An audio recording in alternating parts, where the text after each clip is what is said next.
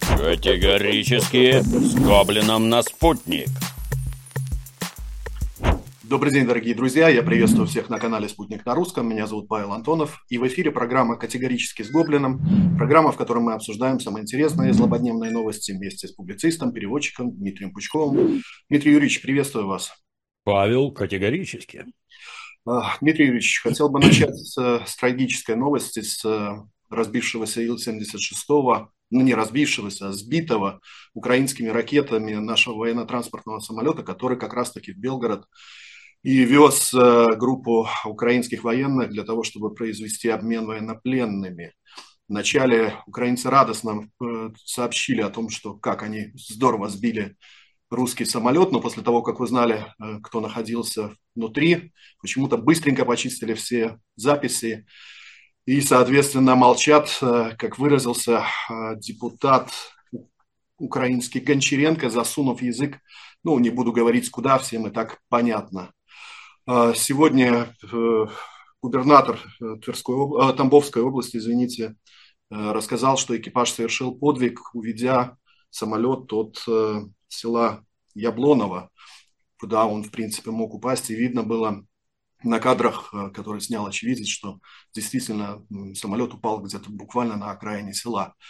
Вот на ваш взгляд, Дмитрий Юрьевич, как можно э, расценить такие действия э, украинских военных, которые, в принципе, даже знали, потому что Минобороны России сообщила, что знали, что будет сегодня произведен обмен, и знали и маршрут, по которому летел самолет, но все равно сбили его.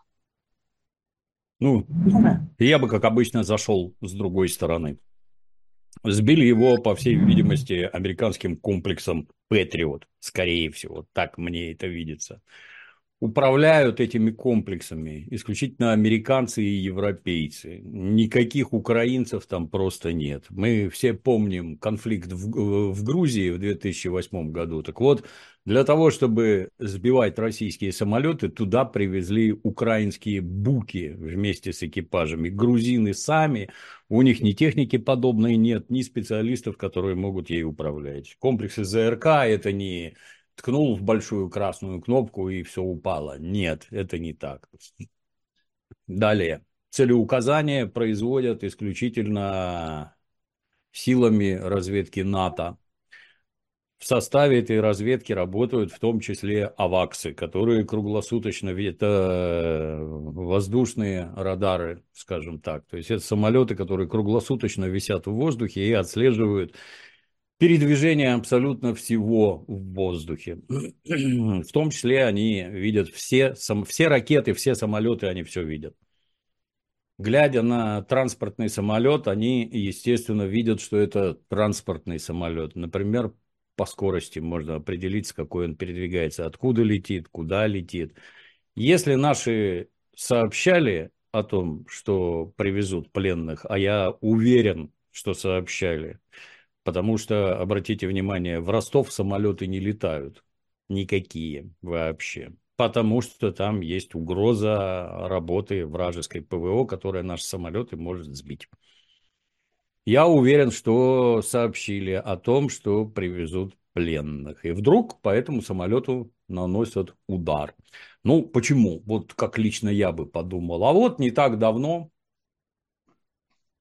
успешно попали Харькове, если правильно помню, да, в место скопления иностранных наемников, где убили 60 французских военнослужащих. А потом, говорят, опять-таки, я участия не принимаю, а потом, когда туда приехала французская делегация, в кавычках, забирать тела убиенных, туда еще раз попали.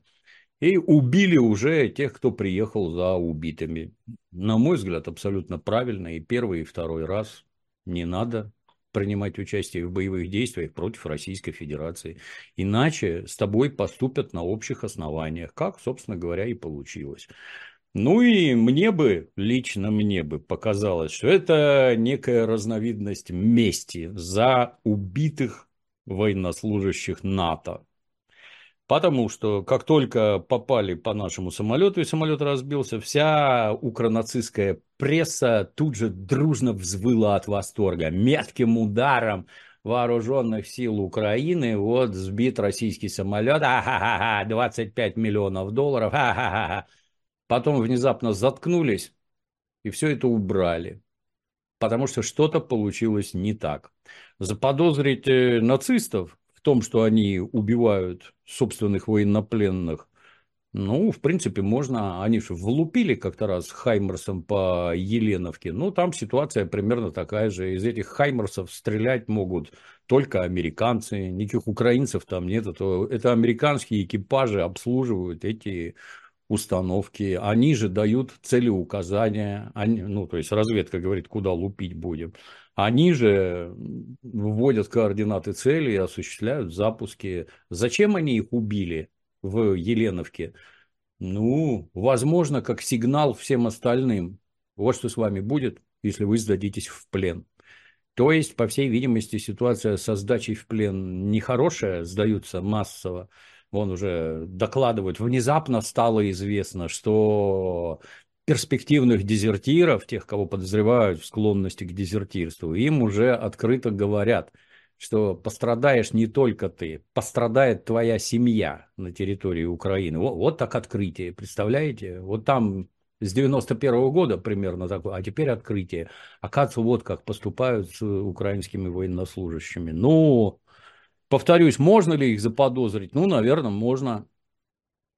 Наверное, можно, вот э, что это сделано для того, чтобы украинские военнослужащие меньше сдавались в плен. Не можем поднять боевой дух, ну хотя бы запугаем. Можно ли заподозрить какую-то часть э, украинской элиты в том, что она это сделала для того, чтобы подсидеть другую часть украинской элиты? Это вообще без вопросов. Эти гадят друг другу настолько отчаянно, что надо стоять очень далеко, чтобы дерьмом не забрызгало да, могут. Но я, повторюсь, я больше склоняюсь к тому, что это военнослужащие НАТО под руководством НАТО нанесли удар по российскому самолету, сбили его. Возможно, еще добавлю, возможно, предполагалось, что внутри самолета будут находиться какие-то достаточно высокие должностные лица Российской Федерации, которые заведуют обменом, там еще чем, я не знаю, ну кто-то из верхнего руководства, возможно, ради которых не жалко роту каких-то тупорылых хохлов. Ну а в результате получилось то, что получилось. Мы видим тотальное замешательство. Как отказались собирать экстренную сессию Совета Безопасности. Почему? Потому что надо определиться, что всем дружно врать, что это было. Хохлы-то, понятно, сразу завизжали, что это русские сами сбили свой самолет. Ну, это в первую очередь. Мы сами обстреляли Донбасс, мы сами сбили свой самолет, нам больше заняться нечем, кроме как ломать и крушить все свое. А они просто не понимают, вот что говорить. Нет общей договоренности. Ну, а это говорит за то, что непонятное произошло, в том числе и для них. Вот непонятное, и общей точки зрения нет, и что всем дружно говорить, пока что непонятно. Но тут какая я бы это граждан успокоил. Первое, оно же главное. Случилась трагедия, в которой погибли наши пилоты, шесть человек, и трое наших офицеров сопровождающих. Как говорится, земля пухом, царство небесное. Жалеть убитых украинских нацистов может только отмороженный. Как это уже там среди наших православных понесло в Царство им Небесное, вы в своем уме. Чикатили тоже Царство Небесное. Вы в своем уме. Что вы там несете вообще? Это враги. Вчерашние, сегодняшние и завтрашние. Те, которые, у которых голова работает, обращаю ваше внимание, они хотят остаться на территории Российской Федерации. Те, кто хотят вернуться, они хотят принять дальнейшее участие в боевых действиях против Российской Федерации. Это вы им там Царствия Небесного желаете, да? Ну, вы будьте готовы, что и к вам отношение серьезнейшим образом после таких вещей изменится. Что же до граждан, то единственное, что всегда можно в таких случаях говорить, ну, погодите хоть немного, подождите.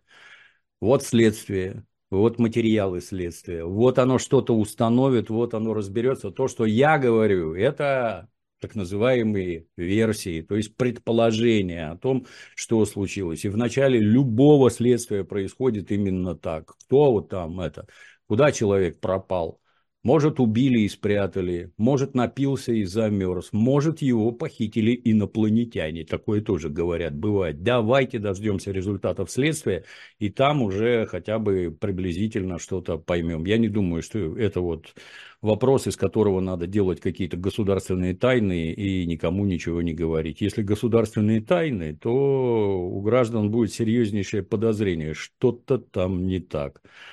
И в завершение, так сказать, разбора я обращаю особое внимание граждан, которые заведуют российскими средствами массовой информации. Как только подобное произошло, в интернете немедленно должен появиться список лиц, которых убили украинские нацисты, с фотографиями, фамилией, именем, именем, отчеством, год рождения, все паспортные данные, воинская должность, где попал в плен – что происходило, и в конце написано «убит», убит, именно убит украинскими ПВО с помощью специалистов НАТО. Это должно быть представлено в интернете на всех языках, я повторяю, с фотографиями, личными, должностями, этими, личными данными, воинскими должностями и прочее. Это должно быть представлено в интернете на всех известных, ну, на всех массовых языках, типа английский, немецкий, французский, испанский. Как, так сказать, полистать странички, посмотреть, так и одним файлом, который тоже можно скачать и на всех языках увидеть. Это информационная война, которую вести надо активно. Одного списочка на русском языке кириллицей написанного недостаточно, вы не умеете работать, вы не знаете, как надо. Для меня это вот просто поразительно. Как вы доносите вот это до западной аудитории? Никак. Даже вот настолько чудовищный случай, который ну, предполагает какую-то реакцию. Нет. Вот Маргарита Симонян вывесила список. Ну, хорошо. Так он на русском языке. Дальше-то что? Кто это поймет? Где это написано? Немедленно надо организовывать бригады, немедленно надо делать материалы, немедленно надо все это распространять. Как-то слабо у нас с этим. Вот, все. Ну, может, и потому что таких прецедентов-то не, не так много. Готовым надо быть ко всему в любую секунду и реагировать соответственно. Соглашусь, Дмитрий Юрьевич. Ну и вот в подтверждение ваших слов о том, что вполне возможно, что и руководство Штатов э, даже не знало о том, что там делали, потому что представитель Совета по нас безопасности Джон Кирби рассказал, что в Вашингтоне осведомлены о случившемся, но дополнительной информации пока никакой нет. И сами ждут. Непонятно. Я добавлю, Павел, и не предвидится, потому что произошло что-то нехорошее, мы про это просто не будем говорить. А значит, этого не было. Все, до свидания, вопрос закрыт, расходимся. Как это, помните художественный фильм «Голый пистолет», где там машина уехала, врезалась в дом, там адские взрывы, а лейтенант Фрэнк Дребен, расходимся, ничего интересного здесь нет. Вот точно так же и Кирби, да. Ну и второй хотел прокомментировать э, вашу фразу, это про то, что э, украинцы рассказали, что это мы сами сбили свой самолет, а все то же самое повторение да, в истории с э, ударом по э, рынку в микрорайоне Текстильщики в Донецке, когда погибли 27 человек, 26 получили ранения на тот момент. Вот то же самое они же Естественно, сказали, да, да, да, что да, это, это мы да. сами ударили по мирным жителям по рынку в Донецке. Угу. Вот как, как э, вот этот э, теракт можно оценить, Дмитрий? Ну, оно же примитивное, просто примитивное. Ну, по следам можно понять, нетрудно, абсолютно нетрудно понять, кто это делал. Если выстрел нанесен один, произведен один, а там не один, а серия выстрелов, то, в общем-то, обнаружить, с какой стороны прилетели эти снаряды, под каким углом, с какой скоростью, ничего хитрого в этом нет, ничего. Знаем, ну, совершенно очевидно, что все это прилетело с территории Украины. Если это мы Ну, давайте объясним, а как мы свои эти установки артиллерийские, там, реактивные, а как мы их на занятую противником территорию затащили? Это физически возможно? Например, нашу гаубицу завести на территорию под украинским контролем? По-моему, нет. Как вы объясните, как она туда попала и как она оттуда уехала? Может, она отстрелялась, вы ее там сожгли, покажите, что это такое. Здесь тоже, кстати, о птичках. Ну, Точно так же, как обстрелы Запорожской АЭС. Откуда летят снаряды? Ну давайте всему миру расскажем. Ну давайте выложим графики, таблицы и покажем, что это прилетело вот отсюда. Стреляли вот отсюда. Там стоят вот такие украинские подразделения. Номер воинской части, фамилия, имя, отчество командира, фамилия, имя, отчество командира артиллерийского расчета. Что тут сложного, я понять не могу. Публикуйте на английском, немецком, французском, испанском, китайском, на всех языках. Вот, смотрите, что они творят. Они убивают мирных граждан. То же самое, кстати, касается малазийс, малазийского Боинга, который тоже якобы сбили мы.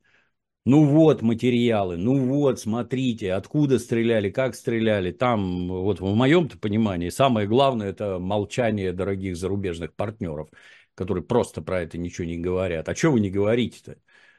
Вот, ЗРК БУК, поставленный, то есть на Украине оставшийся еще со времен советской власти. Вот у нас такие больше не выпускают. Вот эта вот ракета, оболочку от которой нашли с номерными знаками и прочее, она приписано к воинской части во Львове, это вы оттуда приволокли, это вы стреляли, это в ней лежали вот такие поражающие элементы, которыми мы в России больше не пользуемся вот с такого-то года. Это вы все сделали, пускали вот отсюда, взлет ракеты, там такое пятно выжжено на местности. Вы не видели, да, вы не смотрели, вы не отправляли комиссии. Ну так о чем мы-то вопросы не ставим? Почему на это, на, по данному, так сказать, событию не отрежена какая-то информационная бригада, которая со всех сторон осветит это так, приготовьтесь, цинично скажу, так, как это выгодно нам в первую очередь. Нам выгодна правда об этих артиллерийских и ракетных ударах, безусловно, да, а что ж мы вот так вот не раскручиваем? Говорим о каком-то нашем влиянии на зарубежную аудиторию, а где у нас ресурсы, которые вещают на английском, французском, итальянском? Нету. Странно. А вот «Голос Америки» на русском вещает. А Deutsche Welle на русском вещает, и BBC вещает, и их читают и слушают, а мы чего стоим в сторонке? Непонятно.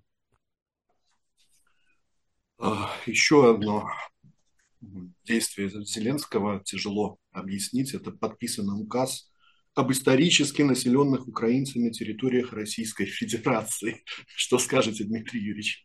Ну вот у нас, как известно, дедушка Ленин коварно закладывал бомбы под нашу сегодняшнюю, сегодняшнюю бытность. Ну а тут Зеленский закладывает. Вот у него какие-то там мифические украинцы вдруг живут у нас на наших этих. И тут Опять-таки, дорогие друзья, давайте определимся, а кто такой украинец? Вот, вот просто интересно, кто это такой? Ну вот у нас в России, например, например, есть люди, живущие на севере. Условно назовем их поморами. Вот в Архангельском крае, там наверху. И есть люди, которые живут на Кубани, далеко на юге. Это один народ или нет? Вот, вот интересно просто. Называются они у нас, ну, вроде бы таким, есть такое всеобъемлющее слово «россиянин», это тот, кто живет внутри Российской Федерации, или русский, это уже, так сказать, более конкретно. Так вот, украинец, а это кто? Это тот, кто живет на территории Украины. Давайте копать на полный штык. А Украина это что такое? Ну, а, давайте объясним друг другу. Это государство, в каком году, вот вопрос сразу, в каком году государство под названием Украина появилось и как это увидели окружающие? Наверное, если это государство, то у, нее, у него была, например, своя монета. Давайте найдем монеты, которые имели хождение по территории Украины и вокруг. Не было таких. Так значит, и государства не было. Так значит, украинец, ну, когда Украина появилась, благодаря дедушке Ленину, который и там бомбу заложил, коварен был старикам. Да. Ну, когда оно появилось, то, по всей видимости, дорогие друзья, оно изначально обозначает людей, которые живут вот на этой территории, и все. Там нет ничего национального, какого-то там, я не знаю. Это ветвь, южная ветвь русского народа. Все, вопрос закончен и снят. Вот это должно внедряться в массовое сознание про, просто вот повсюду и повсеместно. А кто от этого отклоняется, тот нацист. Все. Вы к чему вот эти разговоры там про какой-то национализм заводите? Это зачем? Внутри многонациональной России, вы знаете, как этот анекдот? Армяне лучше, чем грузины. Чем? Чем грузины. Все, вот весь ваш национализм. Там ни ума, ни способности, ни таланта нет ничего. Просто потому, что у тебя кровь вот такая отличается от вашей, он лучше. А вы зачем это поддерживаете? Никакому национализму не место. На Украине живут русские из южных областей. Все. Украинец, вот, вот если ты сейчас себя украинцем называешь, ну, по всей видимости, ты член, так сказать, общества вот этого нацистского, ты это нацистское общество поддерживаешь и жаждешь его победы над, э, чтобы оно победило русский народ. Я считаю, что это категорически неправильно. Я считаю, что с такими вещами играть крайне опасно. Здесь, например, вот если у нас есть какие-то диаспоры, да, у нас же есть диаспоры, они совершенно, это совершенно законное образование. Ну, давай вытащи, украинская диаспора у нас есть, ну, давай руководство украинской диаспоры пусть расскажет, на чьей оно стороне, какую позицию она, оно вот, занимает в вопросе специальной военной операции. Про украинскую. Вон отсюда, без разговоров, вон отсюда вон со всех должностей, прочь отовсюду. Если ты не поддерживаешь Российскую Федерацию, все, давай, до свидания. Безо всяких разговоров. Считаешь себя членом вот этого замечательного государственного образования, ну все, штамп на лоб, ты враг, ты нацист, ты пособник нацистов, ты враг, все. Или ты на стороне добра, то есть на нашей стороне, либо ты на стороне нацистов. Никакого выбора здесь нет. И никуда пропетлять не удастся. Ну, а то, что делает этот клоун кровавый, и это он очередной, так сказать, заряд заводит под то, что должно случиться в дальнейшем. Это призывы к сепаратизму. Нам сепаратизм нужен? Нет, не нужен. Мы имели два жесточайших случая сепаратизма на Кавказе. Какой кровью это обошлось? Как населению северных областей, так и населению южных. Ну, кому интересно, попробуйте интересоваться, какой кровью был решен этот вопрос. А этот нам, так сказать, закладывает для дальнейшего продолжения. Ну, тут, повторюсь, в первую очередь с этим надо бороться информационно. Есть там какие-нибудь украинские общины? Давай, община, расскажи, на чьей ты стороне. Все. Те, у кого есть мозги в голове, те строго на стороне России и не боятся об этом говорить. А те, кто вот за эту тварь, ну, таких надо выявлять, карать и устранять. Вот, как-то так. Евросоюз с конца прошлого года никак не может выделить э, Украине 50 миллиардов евро на ближайшие 4 года. Э, в частности, Будапешт блокирует подобного рода решения, Венгрия не будет участвовать в финансировании поставок вооружений, а также не будет поддерживать санкции против э, России в ядерной сфере. Об этом рассказал министр иностранных дел страны Петр Сиярто. Он же назвал последнюю министерскую встречу стран Евросоюза военным психозом. А на ваш взгляд, Дмитрий Юрьевич, э, насколько вероятность того, что Евросоюз все-таки найдет эти 50 миллиардов евро для Украины и выделит, э, решится вот в ближайшие дни? Ну, ситуация, на мой взгляд, очень сложная. То есть, первое, что мы видим, это самое главное. На Западе бушует экономический кризис. В рамках этого кризиса Соединенные Штаты, спасая собственную шкуру, обезжиривают Евросоюз. Взорвали северные потоки, лишили путем введения рестрикций, лишили Западную Европу поступления любых ресурсов из Российской Федерации И э, с радостью смотрят, как большой бизнес немецкий, большие деньги немецкие убегают на территорию Соединенных Штатов, где стабильность и спокойствие. И это раз. То есть там кризис. Обратите внимание, нигде вообще на протяжении двух лет вообще не звучит, ну, на государственном уровне европейских стран нет никаких призывов насчет того, что все, все, все, все, хватит. Совершенно очевидно, все плохо, надо садиться за стол переговоров. Нет никаких призывов. Почему? Потому что кризис можно э, угомонить, так сказать, ликвидировать кризис как таковой, можно только с помощью дешевых российских ресурсов. Причем они уже не нужны дешевые, они нужны за даром. Именно для этого Объединенный Запад, это самое НАТО, про НАТО не надо думать, что это какая-то там Европа и их друзья, НАТО это США к которому примкнуло множество мелких шакалов в силу самых разных причин. Есть шакалы покрупнее, конечно, есть помельче, но есть и покрупнее. Это США. Задача США – уничтожить Российскую Федерацию и получить бесплатный доступ ко всем ресурсам. Этим же самым занимаются европейцы. Вот это, это самое главное.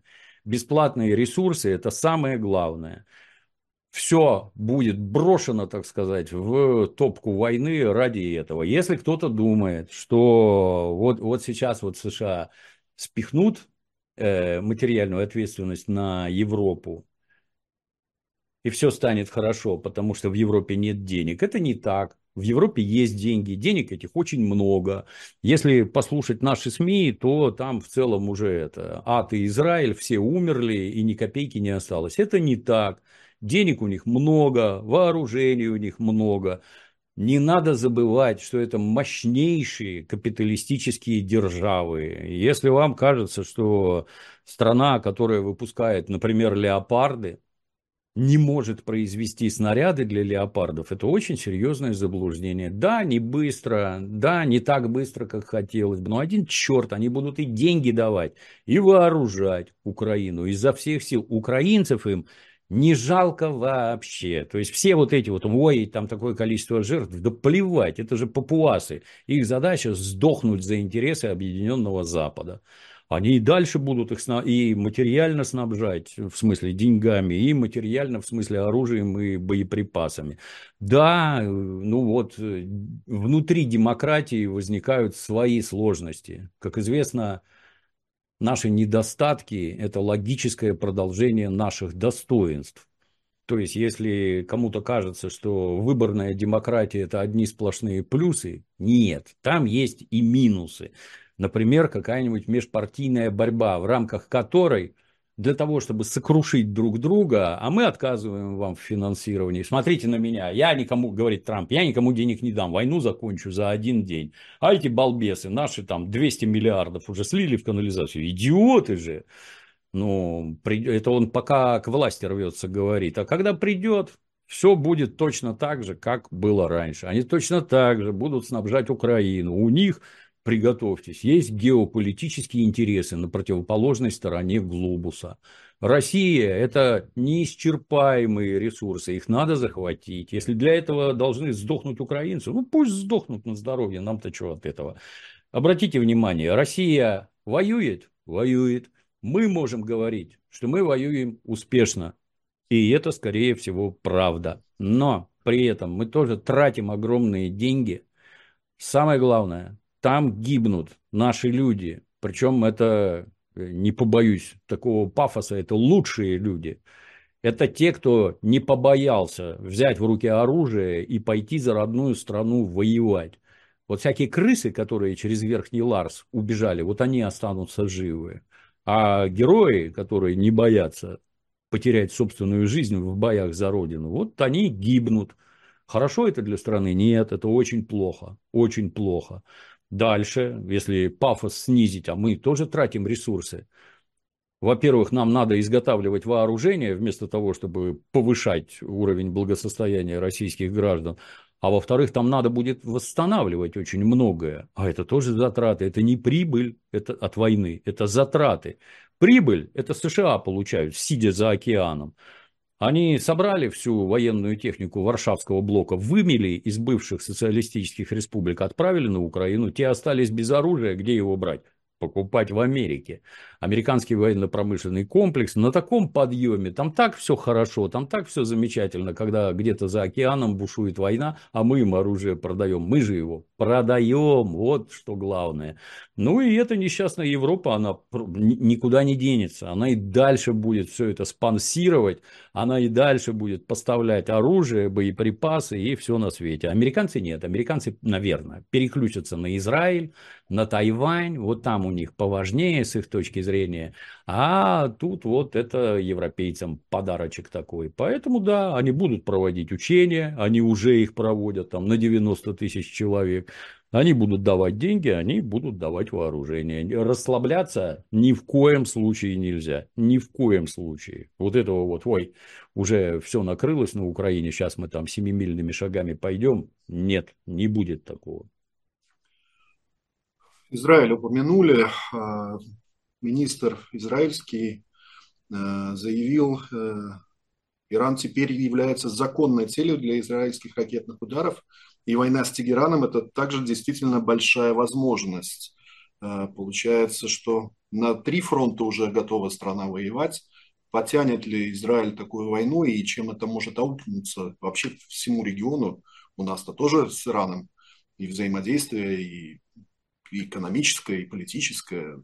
Не получится, что и нас попытаются втянуть еще каким-то образом в такой конфликт на Ближнем Востоке. Да, даже стало интересно, а предыдущее воздействие в кавычках на Иран было не, со стороны Израиля было незаконным, да?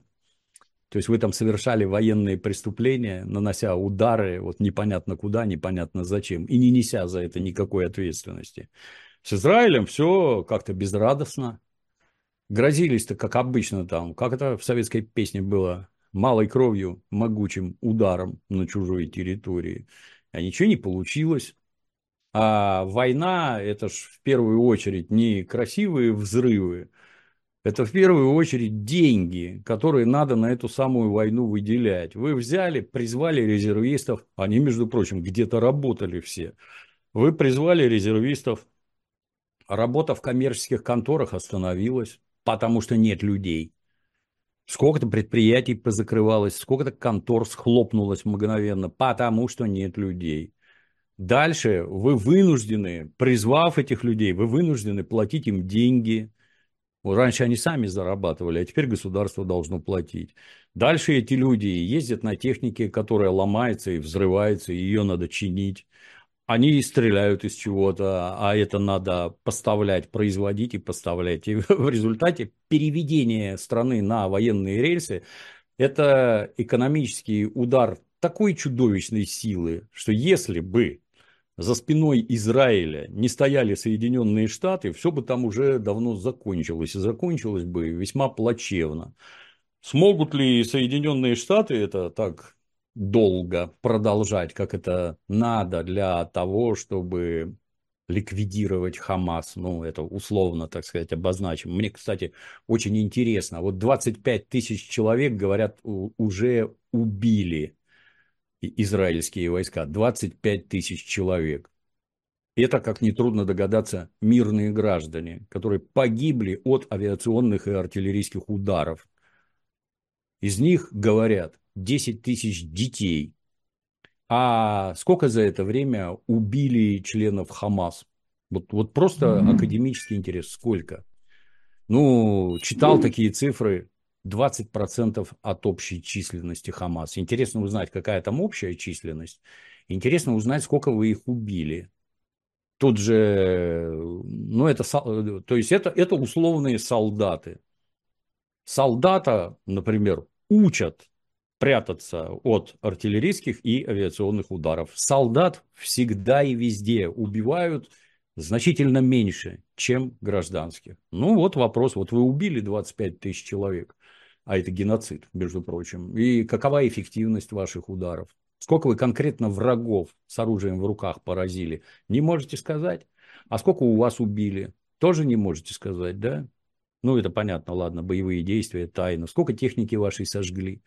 Как вообще процесс-то разворачивается, как с экономикой, как вообще со всем, а ничего не получается. То есть мы вот просто видим, что гражданин Нетаньяху втащил свою страну в такую кровавую кашу, из которой выхода уже нет. Просто нет. Еще там дальше будет с помощью США, без помощи США, все будет плохо. И дальше только хуже. Вот этот самый упомянутый Иран, ну, они давно там под санкциями и под угрозой уничтожения живут, давно. Они давно поняли, что вот эти вот боевые действия в открытую, они абсолютно бессмысленные. Нет, так не надо. Мы потерпим поражение.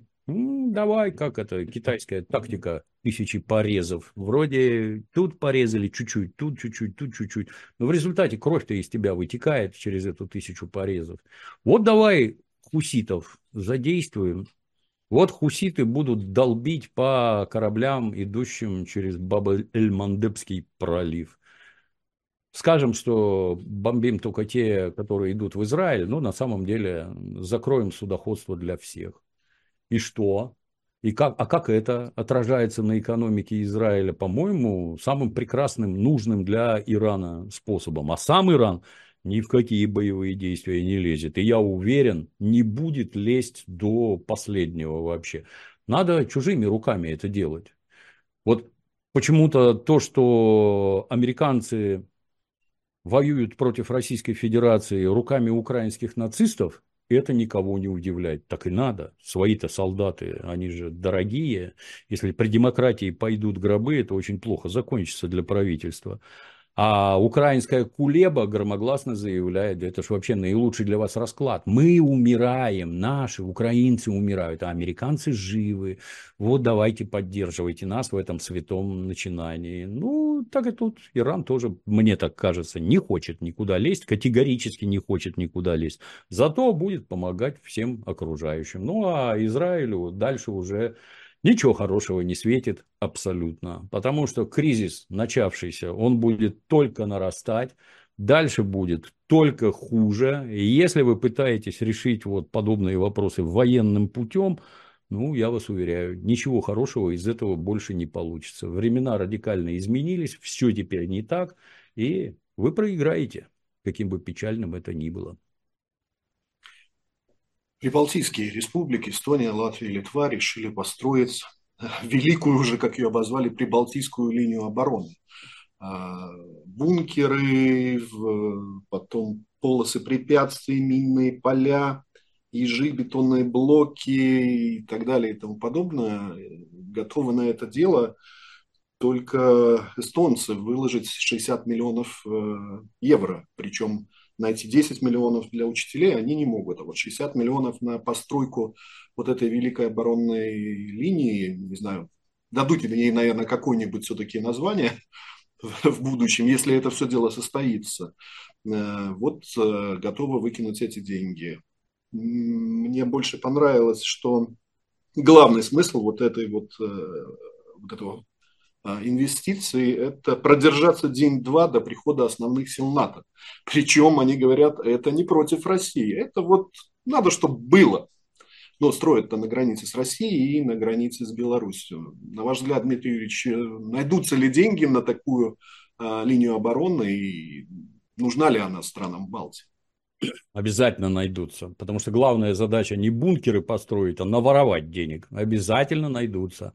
Строительство – это бездонная бочка, из которой воруют больше всего. Не просто так американская, э, американо-итальянская мафия в первую очередь занимается строительством. Ну, так и тут. Это для разворовывания денег.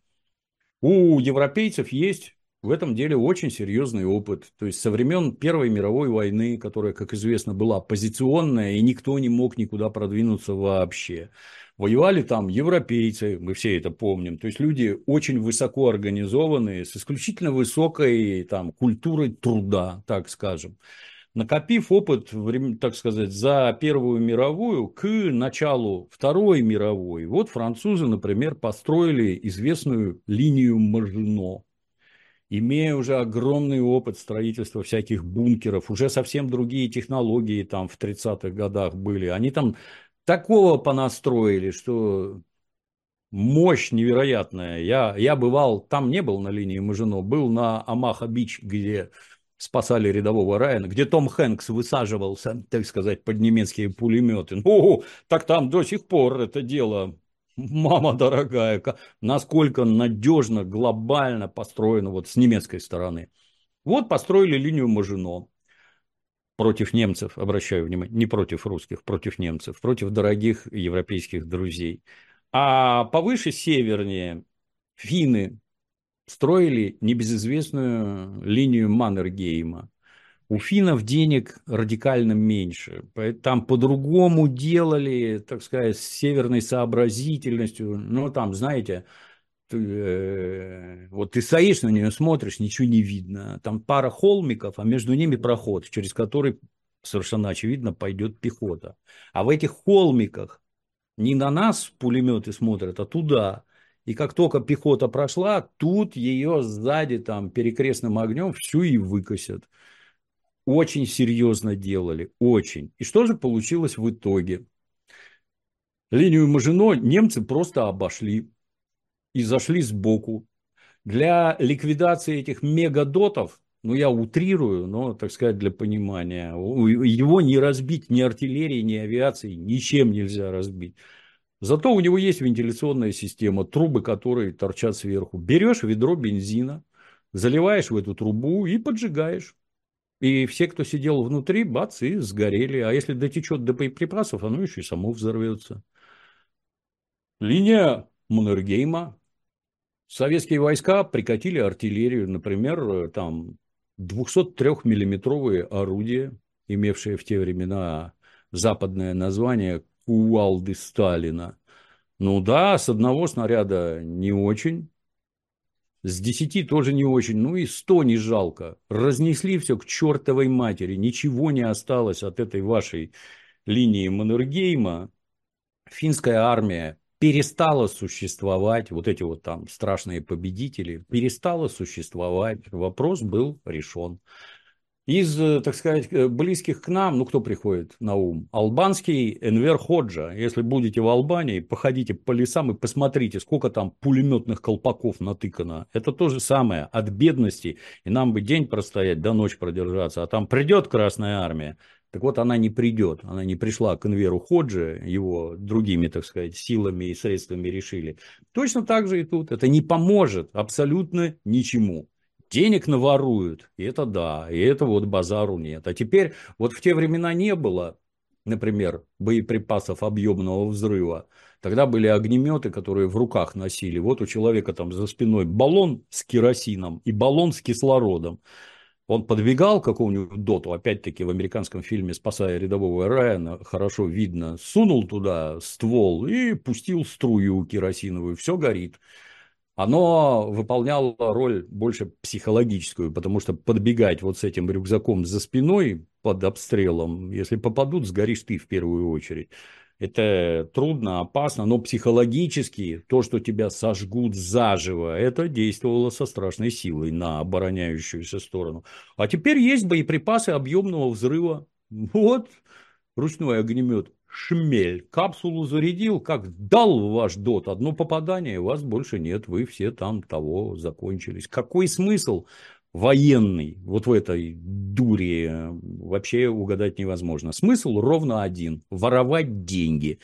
Изображать из себя какую-то там могучую силу НАТО, мы тут на вашей стороне, посмотрите, как мы стараемся, дайте грошей, дайте грошей еще, мы готовы на все. Мы тоже хотим подыхать вместо вас, наравне с украинцами. Только денег дайте. Ну, дадут, конечно, немножко. 60 миллионов для Европы это не так много, а в Эстонии это руководство заживет гораздо лучше, да.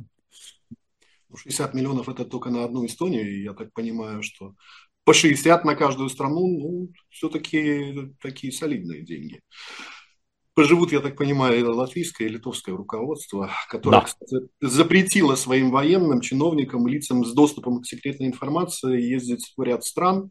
Ряд стран, это, естественно, все постсоветские практически, включая даже Молдову, которая семимильными шагами рвется в эту Европу.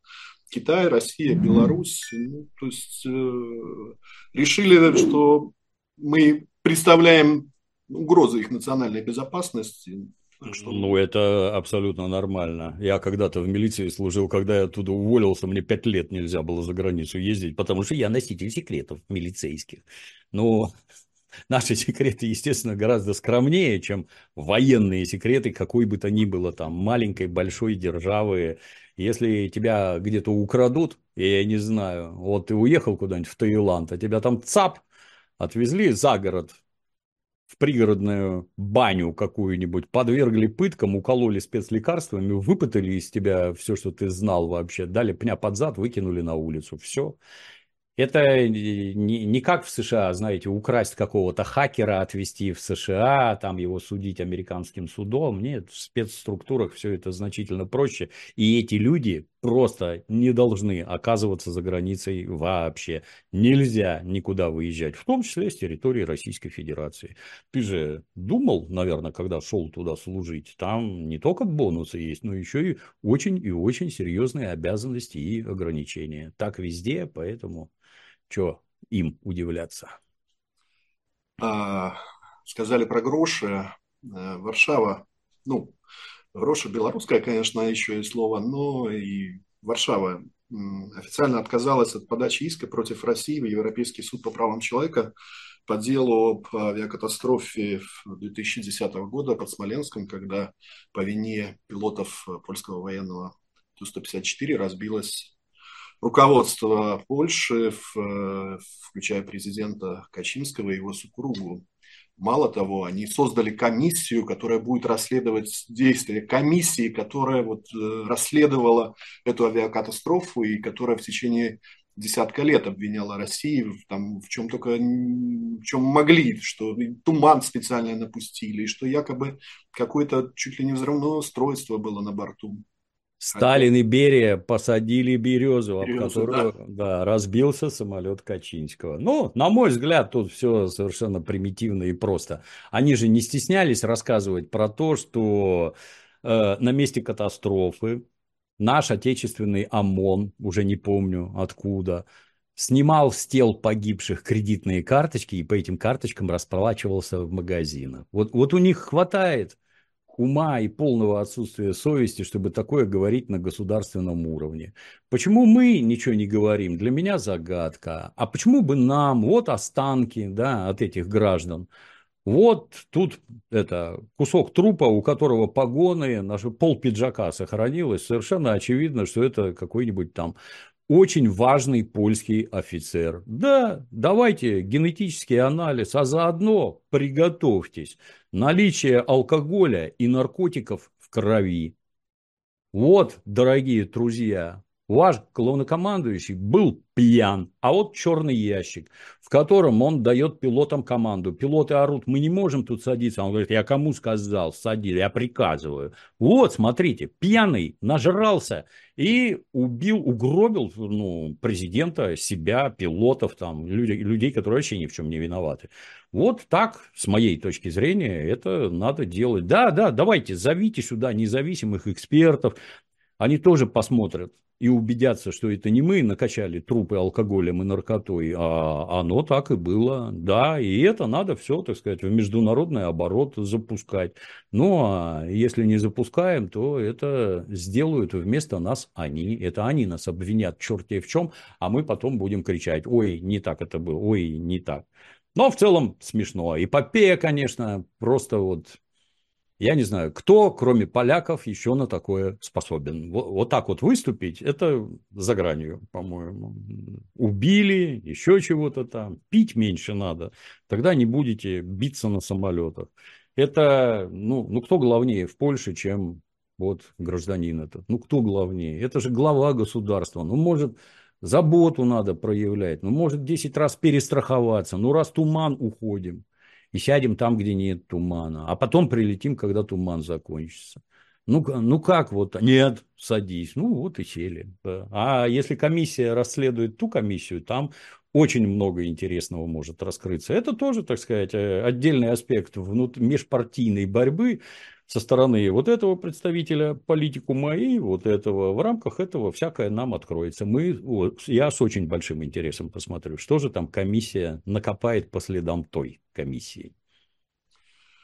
Мы с вами говорили про э, политику в Европе, там в первой части нашей программы. Так вот, эм, аналитический центр Европейского совета по международным отношениям прогнозирует э, на выборах в Европарламент, которые пройдут в июне этого года, большинство могут получить евроскептики, правые партии, которые могут, скажем, скажем так, развернуть Европу немножко в другую сторону, в том числе и от Штатов. На ваш взгляд, Дмитрий Юрьевич, получится ли такой выбор у э, стран Евросоюза и может ли это каким-то образом, не знаю, повлиять на наши взаимоотношения с э, Европой? Точнее... Ну, мы, да, да, да. Ну, мы вот чуть ранее там про европейское финансирование говорили и вспоминали там Орбанов, Фицев там и прочее. Тут э, многим, глядя на них, начинает казаться, что они за Россию, они на стороне России. Нет, это не так. Они категорически не на стороне России. То есть какой-нибудь Орбан, он там ярый русофоб и поклонник венгерских нацистов, которых советская власть там укращала в 1956 году. На всякий случай. Там язык сильно другой для нас, непонятный, но кому понятно, там безрадостно все это вырисовывается. Другое дело, что этот самый Виктор Орбан, он национальный политик, он в первую очередь заботится о Венгрии и венгерском народе. Если вам при этом кажется, что его забота выражается в том, что он вот выступает на стороне России. Нет, он выступает на стороне Венгрии. И выглядит все это совершенно специфическим образом. Он говорит, решительное нет финансированию Украины. Тогда Евросоюз говорит, Витек, десятка евро, нормально? Нет, говорит Витек, двадцатка, нет, тридцать, нет, сорокок, нет, 50 миллионов евро. Другое дело, говорит Виктор, деньги сюда, разрешаю. Ну вот так это выглядит на самом деле. Не какие-то там идейные порывы, я там против этого, я против того. Он деньги для своей страны добывает. Точно так же все остальные, пользуясь разногласиями, на них играют и добиваются, так сказать, собственной выгоды. Ну, так устроена мировая политика. Ничего с этим сделать нельзя. Кричать о том, что мы там братья, еще бесполезно. Все ищут выгоды, как люди, ищут, как там, рыба ищет где глубже, а человек где лучше. Ну, а у государства это выражено еще больше. Могут ли они вредить какому-то этому европейскому процессу? Да, безусловно, могут. Нам это в любой форме. Пусть он хоть взятки берет себе чемоданами, если он не поддерживает вот эти решения, надо ему еще чемодан занести. Ну, не в открытую, конечно, но как-то это пропихивать свои интересы. Да, будет э, Европу-то вот в настоящий момент, понимаете, ее, это опять-таки возвращаясь, недостатки – это продолжение достоинств. Если вы рассказываете всем, что у вас все это обоснуется только на свободном выборе граждан, ну вот, а вот теперь выбор, выбор граждан, вот не вас, придурков, выбирать, а скептиков. Не хотим вас больше слушать, не хотим вас больше выбирать. Не хотим. И вот придут скептики. Изменит ли это что-то? Я только один пример приведу. Практически вся банковская система Федеративной Республики Германия, она находится в руках американцев. То есть, если ваши банки принадлежат американцам, а значит, ваши деньги принадлежат американцам, я не совсем представляю, как вы собираетесь выступать против Соединенных Штатов, против их политики, против их намерений, против их требований. Я вот просто не представляю. То есть мы же сейчас видим, как какой-нибудь Шольц, вот как овца на веревочке, его на заклание ведут. То есть сейчас будут резать горло и сливать кровь и уже порезали, и уже сливают. А он идет и идет туда, куда ему сказали. Ну, вот так оно и будет, собственно говоря. В конце нашей программы, очень коротко, Дмитрий Юрьевич, буквально через несколько дней, 27 января, э, в Санкт-Петербурге пройдут э, траурные, торжественно траурные мероприятия в честь 80-летия снятия Ленинградской блокады, полного, полного снятия Ленинградской блокады. Э, приедут много э, детей, получается, уже, которые пережили блокаду, которые эвакуировали, в том числе по дороге жизни. А, на ваш взгляд, вот э, мы много сегодня говорили о том, что надо вот э, во все страны да, там, рассылать материалы. э, что мы можем сделать, чтобы Европа не забыла вот эту страшную блокаду и вот этих детей, которые смогли пережить ее? Ну, надо отметить, что изначально я в городе Ленинграде жил, в котором блокада и была. Теперь в городе Санкт-Петербурге у нас память об этом очень и очень крепкая. И отрадно, что вот в настоящее время руководство города про это помнит, это очень сильно поддерживает и, в общем-то, занимает совершенно правильную историческую позицию. К сожалению, к сожалению, вот, вот в моем понимании, опять-таки, это все надо постоянно транслировать на Запад. Должны быть интернет-ресурсы, на которых, вот, вот есть у нас, например, в нашем государственном университете такой известный наш ученый Никита Андреевич Ломагин. Вот написал книгу, называется «В тисках голода», где времени много прошло, вот публикуются немецкие документы, в которых черным по белому написано, что никто никакой капитуляции не ждал, никакой капитуляции принимать не собирался. Немецкое командование волновал ровно один вопрос. Когда весной из города попрут огромные толпы на немецкие позиции, огромные толпы гражданских, то волновало их ровно одно – психическое здоровье немецких пулеметчиков, которые вынуждены будут их всех расстреливать. Не надо выходить. Капитуляции города никто не ждал, его должны были уничтожить. Вот немецкие документы, вот документы советские военные, вот советские документы милицейские, вот там письма, вот запросы граждан, одно, другое, пятое. Книга настолько страшная, я словами вам передать не могу.